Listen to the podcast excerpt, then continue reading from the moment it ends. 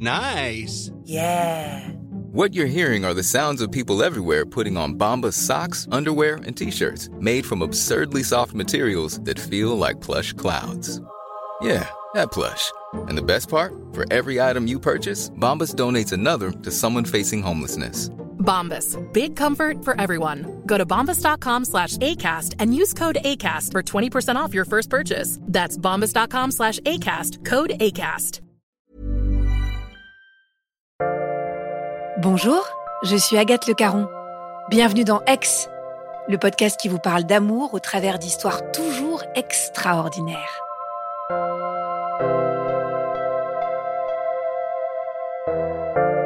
Existe-t-il une seule situation, un seul état d'être qui empêche l'amour? Même dans les pires situations morales, physiques, est-ce qu'on peut être totalement interdit d'amour? Anthony l'a pourtant bien cru, mais je n'arrête pas de vous le dire. L'amour ne connaît pas de limites.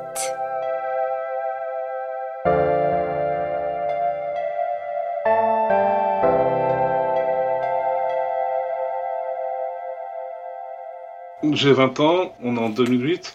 Je suis au CFA de en, en apprentissage, en pack professionnel en maintenance de véhicules industriels. En 2007, j'avais monté mon magasin et atelier de moto, j'étais à l'école. En fait, avant de, suivre ce cursus, je voulais faire euh, mes études dans, dans la moto. Mais mon père m'a dit que pour mon avenir, il n'y aurait pas beaucoup de, débouchés. Il m'a vraiment orienté du coup sur la maintenance des véhicules industriels. Euh, du coup, j'ai fait CAP et bac professionnel en, en apprentissage euh, dans sa société. Ça a fait 4 ans d'études. Mon père a une société de réparation et de vente de chariots élévateurs. La passion de la mécanique, mon père me l'a transmis très jeune. Tout jeune, il m'emmenait avec lui bricoler, lui donner les outils, tout ça. En primaire, au tout début, moi, je voulais faire pilote, euh, pilote d'avion de chasse.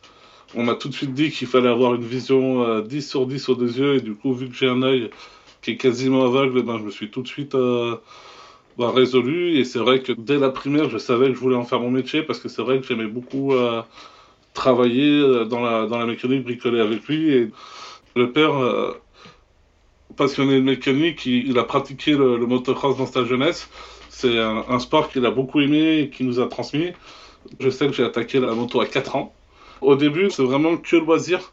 J'ai attaqué moi la compétition vers 15-16 ans parce que c'est vrai que, que le père, euh, avec son entreprise et, et puis les quatre marmailles, c'est vrai que c'est compliqué d'emmener les enfants sur toutes les compétitions.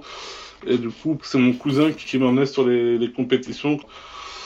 Mon papa, il est dur, mais, juste, il nous a appris à pas abandonner. Même si le combat est compliqué, euh, faut vraiment se battre jusqu'au bout. Quoi. Je suis complètement casse-couche, je suis complètement accro à, l'adrénaline. Et le problème, c'est comme toute personne dépendante, euh, on va dire, d'une de n'importe quoi, que ce soit l'alcool, l'adrénaline ou ce qu'on veut, euh, on en veut toujours plus. Et, au début, je vais dire une bêtise, mais il fallait que je saute d'un mètre de haut pour ressentir quelque chose. Après, c'est 2 mètres, 3 mètres, 4 mètres. Il y a la boule au ventre, mais cette boule au ventre, en fait, on l'aime beaucoup parce que quand, quand on a réussi à faire ce qu'on avait voulu faire, ça fait une sensation, cette adrénaline qui, qui explose en soi. C'est juste, euh, la, la, sensation est, est complètement folle. C'est pire qu'un feu d'artifice. Euh, il y a des fois, j'avais presque envie de jeter la moto euh, de joie et, de folie parce que du coup, euh, la sensation que, que j'avais ressentie était, était juste folle. Ce jour-là, en fait, euh, j'avais une compétition et je décide de ne pas y aller, en fait. Je décide d'aller travailler tranquillement le dimanche à l'atelier. J'ai ma servante à monter dans mon camion et euh, j'ai un client qui m'appelle le matin qui dit bah, Est-ce que tu peux venir cet après-midi avec moi à la carrière du Tremblay? J'aimerais bien qu'on regarde ma moto la régler. Je dis bah, Écoute, pas de souci, euh, on se donne rendez-vous en début d'après-midi. Et je dis bah, Je vais prendre ma moto, comme ça je vais m'amuser euh, un petit peu. Du coup, je, charge la moto, je vais chercher un copain à moi. Environ vers 13h30, on, se rejoint avec le client à la carrière.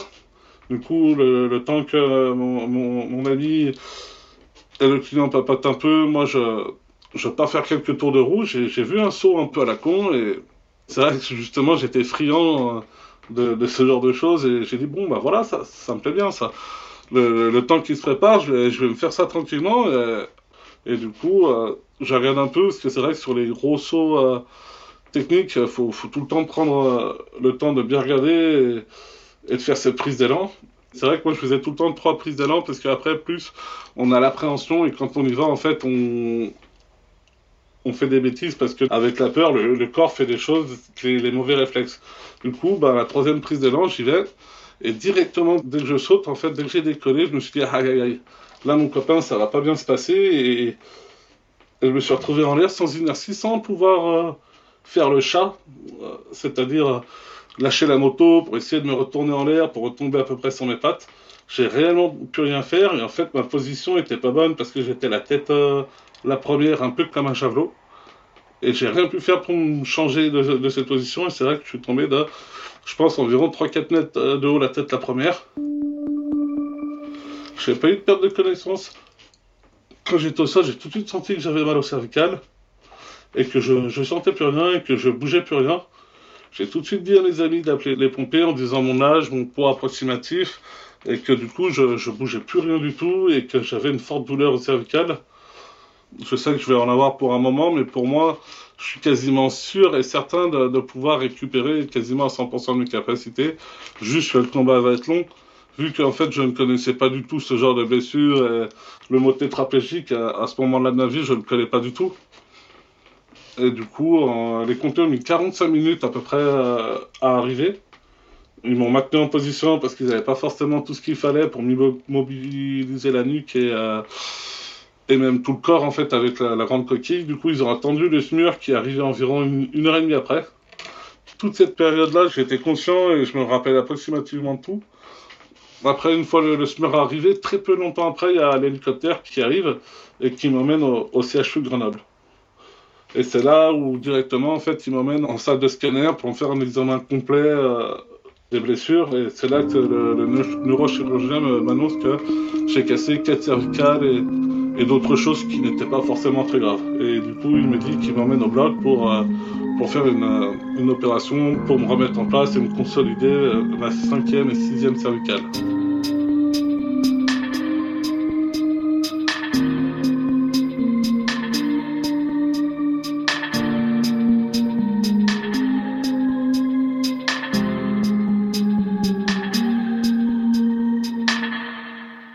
Je me réveille le, lendemain matin à, 6h30. Et là, je, je respirais plus du tout tout seul parce que du coup, avec la fracture cervicale, ça fait un édème en fait. C'est remonté au niveau de la cervicale numéro 3 et qui, elle, permet de respirer, on va dire, tout seul. Jusqu'à environ 11h midi, je respire avec une machine. Après, du coup, vu que je gigotais pas mal dans tous les sens, euh, dans la matinée, le docteur décide de me débrancher pour me faire constater que que je respirais plus tout seul. À midi, je, continuais à jouer avec ma canule dans la bouche, tout moins jouer. C'est un grand mot. Essayé de l'enlever avec la langue et tout. Euh, je, cherchais à comprendre pourquoi, en fait, le fait de casser euh, des cervicales, euh, ça puisse agir sur, sur, cette fonction vitale, en fait. Du coup, ils ont refait un essai en, fin de matinée aux alentours de midi, et, là, on, s'est rendu compte que, que c'était bon. J'avais déjà récupéré la fonction de la respiration, c'était déjà moins préoccupant, on va dire. Le médecin de l'étage n'était pas forcément très cool, il, il, disait pas grand chose à part que j'étais dans, dans un sale état. Mais moi, le lendemain, le, mardi, j'ai dit à ma mère écoute, euh, j'ai fait une connerie, je vais assumer. J'attends patiemment que mon état se stabilise pour euh, partir en centre de rééducation pour pouvoir attaquer. Euh. Mais là, actuellement, c'est vrai qu'en Réard, la chose la plus inquiétante pour eux, c'était ma respiration. Et du coup, j'ai fait beaucoup, beaucoup, beaucoup de rééducation respiratoire pour leur enlever un souci, pour qu'ils puissent m'évacuer de la réanimation, qui est un service qui n'est pas forcément très fun. Dans le cas où moi j'étais, la récupération abdominale, elle est, elle est loin en fait, parce qu'avant de récupérer les abdos, je dois normalement, dans la logique, récupérer la fonction de mes bras, de mes mains, de mes pectoraux et ensuite des abdos. Et c'est vrai que du coup, concrètement, j'attends réellement euh, d'arriver au centre de rééducation où, je me dis, et j'espère aussi, que je, je, vais tomber sur des gens qui connaissent bien mieux les, les blessés médulaires. Parce que c'est vrai que c'est une spécialité. J'ai eu la chance d'être dans un centre de rééducation où le docteur Anne Prince, elle était mais, complètement euh, vouée à la cause. Et c'était fortement agréable d'avoir une personne comme ça pour, euh, pour faire sa rééducation. C'est vrai que bah, du coup, on est en confiance. Euh, là, déjà, moi, j'écoutais ce qu'elle me disait. Justement, il y avait de la cohérence et, et moins de compassion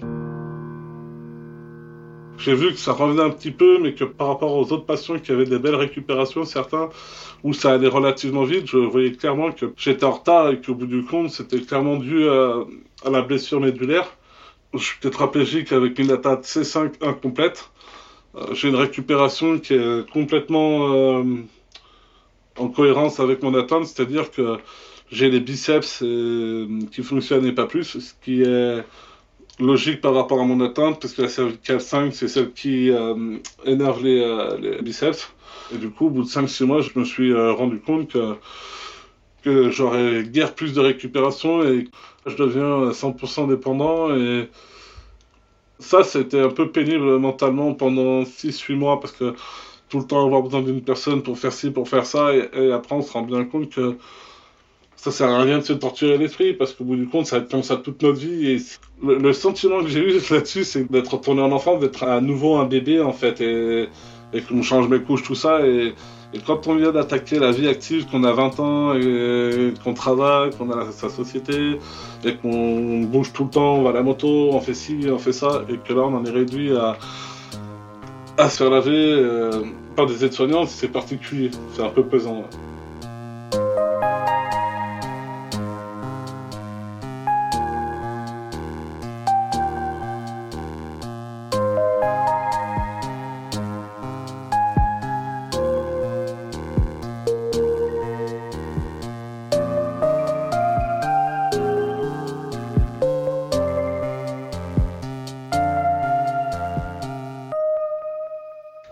Pendant ma, rééducation, je, je me rapproche de ma kiné et on sort ensemble pendant environ trois ans.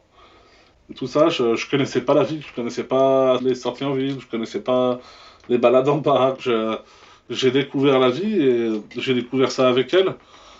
Pour moi, à ce moment-là, je, je, me sentais bien avec. La chance que j'ai à ce moment-là, c'est que le médecin que j'ai cité tout à l'heure, était sexologue, on va dire, spécialisée un peu bah, justement pour le blessé médulaire.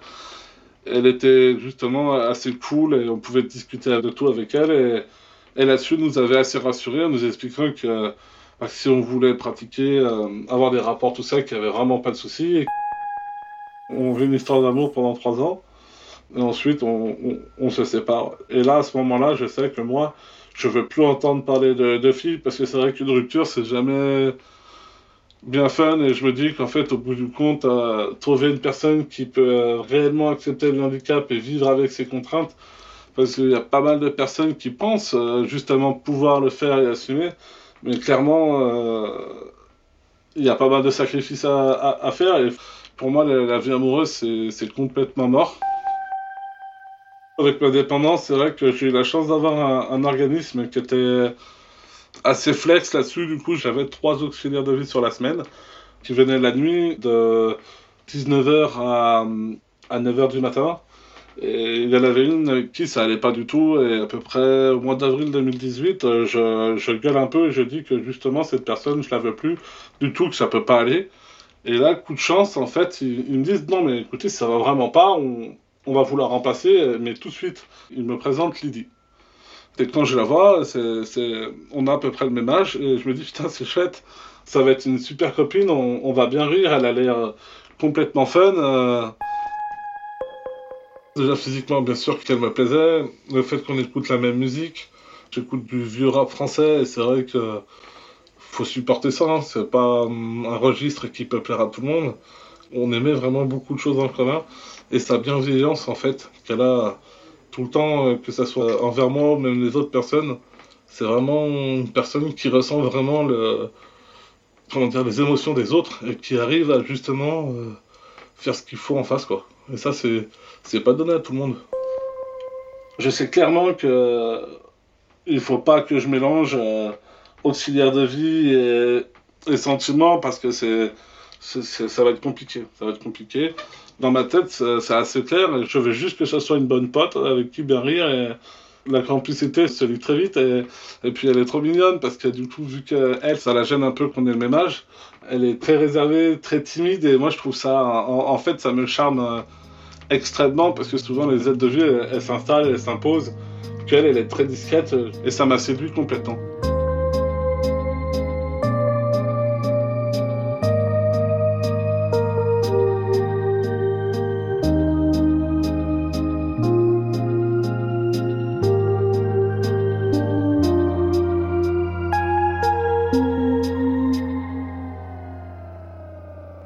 Ça allait super vite. En fait, au bout de 2-3 semaines déjà, je me dis, aïe aïe aïe, mon grand, c'est, c'est pas bon, fais attention, parce que là, je sens que j'ai des sentiments.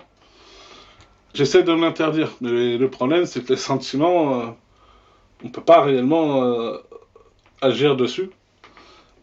Elle a rien montré. Elle a été de marbre, aucune émotion est, passée. Et, et, moi, je me suis retrouvé comme un, adolescent au collège qui drague, qui envoie 70 SMS par jour alors que tous mes potes et, même toutes les autres personnes, je, déteste le téléphone. Que elle, j'avais envie de lui écrire toute la journée. Et je faisais des allusions. Il y a même une fois, je lui ai dit d'aller voir un film, en fait, un peu sur une histoire d'amour euh, entre un tétraplégique et son aide. Je lui ai dit d'aller voir ça et je lui fais plein de petits compliments. Et je la fais beaucoup, beaucoup rire. Mais pour moi, vu qu'elle laisse passer aucune émotion là-dessus, j'envisagerais, pour moi, c'est même limitement parce que elle est séparée elle aussi, et elle est dans le même état d'esprit que moi, euh, où elle non plus ne veut pas retrouver d'amour, euh, faire sa vie euh, tranquillement, quoi. Elle a son enfant, tout ça, c'est vrai que du coup, pour moi, une personne qui a un enfant et en plus qui est mon auxiliaire, je me suis dit qu'en fait, c'était juste pas possible, quoi. Je sais clairement que c'est des vrais sentiments, que c'est pas une amourette comme on croit au collège, et à force de lui envoyer des perches, elle m'a clairement dit un jour, tu sais, ce soir, Anthony, faut qu'on parle la phrase qu'on redoute tous. je sais que euh, pour ma part, quand une femme me dit ça, ça, ça fait peur. Et, à ce moment-là aussi, je fais de l'apnée du sommeil. Alors tous les soirs, je, m'endormais assez vite, mais ce soir-là, impossible de m'endormir. Elle est venue dans la chambre euh, aux alentours de 20h30 et c'est là, elle m'a dit, euh, tu sais, je, sens qu'il y a quelque chose, tu, peux, tu peux m'en parler. Hein. Grosse panique là, pulsation minute qui augmente, les mains moites. Euh, même un démineur, je pense qu'il avait moins de trac que moi à ce moment-là. De toute façon, je suis devant le fait accompli. Euh, T'es plus un enfant, tu, peux dire les choses. Ben là, je vous explique que concrètement, je sais que c'est pas bien, mais que je, je suis complètement amoureux d'elle, que j'ai beaucoup réfléchi euh, au fait qu'elle ait un enfant et que le fait de m'engager dans une relation avec elle, il fallait que, que je sois sûr de moi pour le petit. Euh, et moi, je voulais pas arriver dans sa vie pour repartir parce que dans ma tête, euh, j'étais pas au clair. Alors, je lui explique que, là-dessus, j'ai bien réfléchi que je suis prêt à, à faire ce qu'il faut aussi pour qu'on soit une vraie famille, quoi. Déjà, sa réaction me surprend parce que du coup, je pensais que ça allait être rédhibitoire. Et euh, en, fin de compte, elle m'explique que d'un point de vue éthique, c'est pas professionnel et que, et que c'est pas bien, mais qu'au bout du compte, elle aussi, elle sent qu'il y a quelque chose qui se passe et elle m'explique vraiment que par rapport à son travail, elle peut pas. Et elle me parle de ça pendant 5-10 minutes et puis moi je, rigole, je rigole, je rigole. Je lui dis, tu sais que j'aurais pu tout entendre, que par rapport à ton fils tu voulais pas, que par rapport à mon handicap, que tu veuilles pas aussi, j'aurais pu l'entendre, que je te plais pas physiquement, j'aurais pu l'entendre. Mais que ça soit pas éthique, j'ai envie de dire, tu sais, on est des grandes personnes, c'est pas juste une amourette. Euh, si c'est juste ça, euh, ça, j'accepte pas.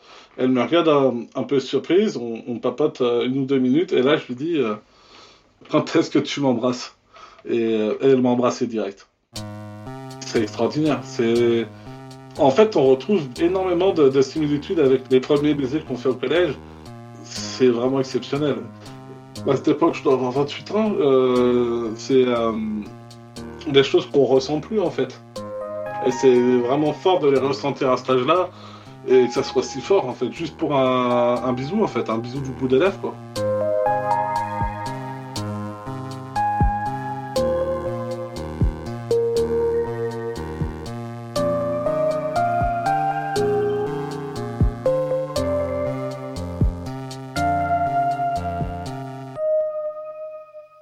Qui me gêne énormément, c'est qu'elle me fasse mes soins intimes parce que Autant que quand elle était que mon auxiliaire, c'était déjà un peu gênant vu la proximité d'âge. Il y a euh, l'ego et, la fierté du mal qui, en prend un coup parce que c'est sa femme qui s'occupe euh, qui s'occupe euh, de, soi. C'est vrai que moi, dans, l'éducation que j'ai eu mon père, normalement, l'homme, il protège la femme et, et doit en prendre soin et, non le contraire. Et du coup, ça, ça a été compliqué. Elle a vraiment été chouette parce qu'elle m'a dit, tu sais, c'est bon, je te connais ça me gêne pas, moi, faut, faut arrêter ça. Et, elle a su euh, dédramatiser la chose.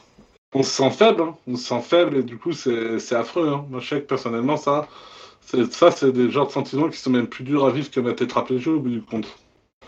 du coup après c'est redevenu comme avant, fun, euh, comme au début on rigolait bien et On, voit même plus le soin, en fait, c'est un moment de complicité qu'on aime beaucoup, elle et moi, et où justement on, rigole encore une fois bien, on parle un peu de notre journée, de ce qu'on va faire, de ce qu'on va essayer de faire. Et du coup, c'est là où je sais que c'est vraiment mon âme sœur, parce que au bout du compte, euh, quand elle, a un petit coup de mou, qu'elle en a un peu marre, moi je suis là à la faire rire, et vice versa. Mes 10 ans tétraplégie, je voulais voir en fait si j'avais vraiment un vrai mental ou si c'était du vrai, parce que des fois on a une image de soi qui n'est pas forcément réelle. Et pour mes 10 ans, je me suis dit, bah écoute, si tu veux vraiment voir ce que tu as dans le ventre, pars de Chambéry avec ton petit fauteuil et tu descends euh, dans le sud euh, à Marseille en fauteuil parce que sur la piste cyclable, il y a 550 km. Du coup, je m'entraînais beaucoup, j'en avais un peu parlé parce que je cherchais des partenaires. Et l'organisme qui me suivait, il m'avait dit, bah écoute, euh, tu peux compter sur nous, on, se débrouillera pour que pour qu'il y ait des auxiliaires de vie qui, partent avec toi. Et moi, je voulais pas lui proposer parce que vu qu'elle a un enfant de 9 ans, 8-9 ans, euh, je me suis dit que dans tous les cas, je viendrais pas et je n'en voulais même pas parce que je me suis dit, euh, c'est normal. Quoi. Et du coup, là, le service m'appelle et me dit, bah, on a potentiellement Lydie, on a potentiellement telle personne, telle personne. Et je dis, Lydie? Il faut oui, pourquoi? Je fais, bah, été persuadé qu'elle allait dire non. À ce moment-là, je me suis dit qu'en fait, euh, c'était une vraie bonne personne et c'est bête à dire comme ça, mais elle avait marqué énormément de points en fait. Je me suis dit que c'est la personne elle était capable de voir qu'en fait, que, bah, c'était que 15 jours où son fils serait chez les grands-parents et que le, projet valait le coup. Et on va dire que mon capital amour, rien que là, il avait encore monté, quoi. De où je suis parti de Chana à Port-Saint-Louis, mais il y a des parties de la Via Rona. C'est la piste cyclable, en fait, qui part de Genève et qui va justement jusqu'à Port-Saint-Louis ou même à côté à 7 et qui suit, en fait, le Rhône. Et du coup, avec les parcelles, moi, que j'ai dû sauter euh, parce qu'elles n'étaient pas accessibles en fauteuil, j'ai fait un total de 300, un peu plus de 300 km en, en 13 jours. Du coup, ça fait entre 25 et 30 bornes euh, par jour. Euh, ça faisait à peu près 6 à 8 heures de fauteuil par jour. Elle a vraiment géré une intendance de, ouf. Quoi. Et arrivé à la fin, je me dis, mais elle n'est pas partie, elle est, elle est encore là. Et malgré que ça soit dur et qu'on s'est pas mal engueulé pendant ce moment-là, je me dis, waouh euh, ça, c'est la fin de ma vie, c'est sûr. En rigolant un peu, je me dis, mais en fait, on pourrait limite se marier, quoi. Et, elle, elle m'avait fait comprendre que c'était complètement envisageable. Et, et, ça faisait genre euh, un mois et demi, deux mois après. Je me suis dit que la personne, pour qu'elle subisse ça et qu'elle reste, alors que les conditions étaient affreuses, ça a été quand même très très dur physiquement et, mentalement, je me suis dit, ça, c'est sûr que c'est la femme de ma vie. Et tout, c'était fou après, du coup, je, voulais lui faire une demande en mariage en bonne et due forme, mais c'est vrai que c'était un peu complexe parce que du coup, je voulais pas que bah, se donne sa bague soi-même. Je trouvais ça complètement nul. Alors j'ai réfléchi un petit moment, un petit stratagème pour, euh, pour faire ma demande en mariage. Du coup, on était allé euh, faire des courses et, euh, je lui ai dit, bah, attends, va au camion, j'arrive, j'ai deux, trois bricoles à faire. Et du coup, je, vais dans une bijouterie, je, discute avec une vendeuse, je, cherche, je cherche euh, euh, du coup une bague parce que c'est vrai que je connais un peu ses goûts, je sais qu'elle aurait voulu euh, un truc subtil et assez, assez léger. Du coup, je demande même à la vendeuse de mettre la bague sur soi parce que j'ai le trac. je voulais vraiment pas qu'elle l'aime pas en fait.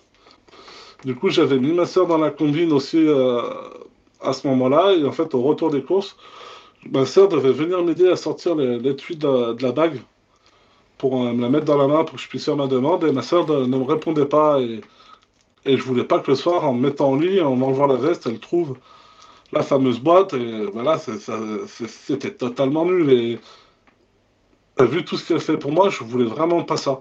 Du coup, je me suis démené pendant 10-15 minutes. Ça a été affreux, je crois. C'était un des plus gros euh, challenges que j'ai réalisé. Je, me suis dépatouillé, ouvrir ma veste, aller chercher les tuyaux de la boîte avec ma langue et tout dans ma veste. Ça peut paraître crade, mais j'avais pas forcément le choix. Et du coup, j'ai réussi tant bien que mal à sortir les tuyaux de, de, la veste, de poser sur ma jambe pour, pour la cacher. Et puis là, elle est revenue dans le camion, parce qu'on devait, on devait bouger. Et euh, je la regarde et tout, euh, un peu tout, tout essoufflé, tout limite de travers dans mon fauteuil, tout pas bien. je dis est-ce que tu veux me supporter tout le reste de ta vie? Et elle m'a répondu oui tout de suite. Elle, a versé sa petite larme et. Et puis voilà. Hein. Après la crise sanitaire, actuellement, on, attend que ça passe, et là, vu que ça passe, on va le programmer pour l'année prochaine pour être tranquille. Je suis quelqu'un qui a, qui a besoin de personne pour accomplir des choses et, avancer, mais c'est vrai qu'elle, bah, c'est un peu comme la muse, elle, me donne envie de faire encore plus, euh, encore plus, encore mieux, et en, fait, c'est une source d'inspiration et de motivation qui, qui est folle. Déjà, décevoir mon père, c'est dur, mais elle, quand je la déçois, c'est affreux.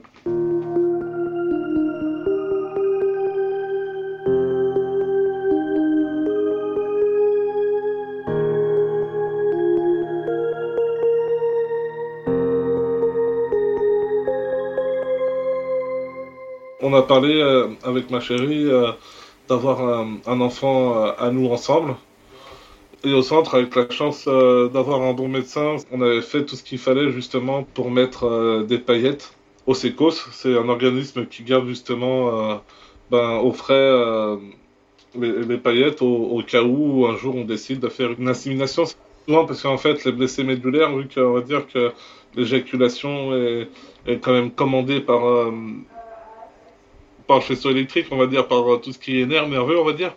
Les tétraplégiques ont beaucoup plus de chances que les paras, parce que euh, c'est nous qui avons, on va dire, plus de, pourcentage d'éjaculation naturelle, on va dire. Mais moi, pour ma part, euh, c'est trop incertain et, du coup, on a dû avoir recours à une petite intervention en fait. Bien sûr, ça, faut le faire tout de suite après l'accident parce qu'en fait, après, vu qu'on a pas mal au niveau urinaire, on, on évacue plus correctement toute l'urine de la vessie on a tendance à développer euh, des mini-germes et au fur du temps, en fait, il, diminue extrêmement la, qualité des, spermatozoïdes. On, aura rarement, nous les tétraplégiques, des érections parce qu'on voit euh, justement sa, femme euh, qui est en petite tenue, qui du coup fait une, comment dire, une réaction qui fait qu'on a une érection. Il faut vraiment, comment dire, une, stimulation extérieure et même avec stimulation, des fois on a des érections qui sont pas 100% fiables vu qu'on a une complicité, on rigole de tout et on trouve des alternatives à tout. Et quand il y a des, petits soucis, comme ça, on trouve tout le temps des alternatives pour que tout le monde soit, satisfait, que personne soit frustré. Et ça, c'est quand même encore une fois beau d'avoir une partenaire avec qui on est totalement en confiance et totalement à l'aise pour justement pas se sentir euh, pas bien et que tout le monde soit que tout le monde passe un bon moment. Moi, bah, j'aimerais lui dire bah, un grand merci de tout ce qu'elle fait pour moi, de sa gentillesse. Elle me traite vraiment comme si j'étais son mec euh, valide en fait. Quand elle doit m'engueuler ou me taper dedans, elle le fait euh, sans retenue. C'est agréable de sentir qu'en fait je suis, on va dire, son homme et, tout ce qu'elle sacrifie pour s'occuper de moi comme ça, c'est vraiment beau. Euh, du coup, je la remercierai, je pense, jamais assez pour, pour tout ce qu'elle fait pour moi. Un grand merci à toi, mon petit chaton.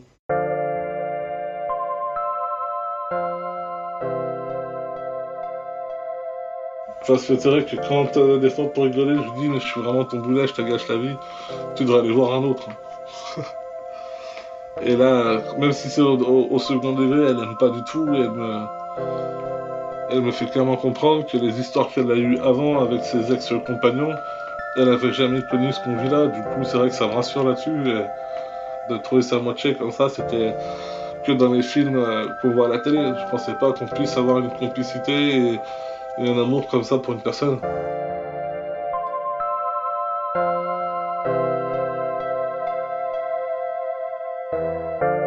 Ça fait trois ans qu'on vit ensemble et, le plus fou, je lui en parlais encore il y, a, quelques jours en arrière, c'est que bah, au bout d'un an et demi, deux ans, pour tous, il y a la lassitude, il y a moins de désir, tout ça, parce que les relations qui ont six mois, un an, au début, elles sont hyper folles, mais comme je disais, moi, j'ai toujours le, même amour, le même désir, j'ai toujours. Euh, et c'est des fois plus, et je me dis que c'est beau, et c'est pour ça que je sais que c'est, c'est la fin de ma vie.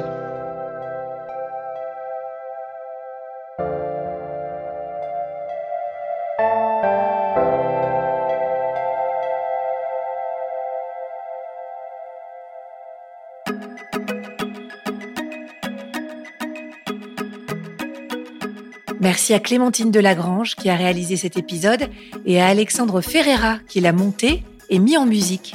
Si vous l'avez aimé, faites-le savoir. Mettez-nous des étoiles et des commentaires. Merci.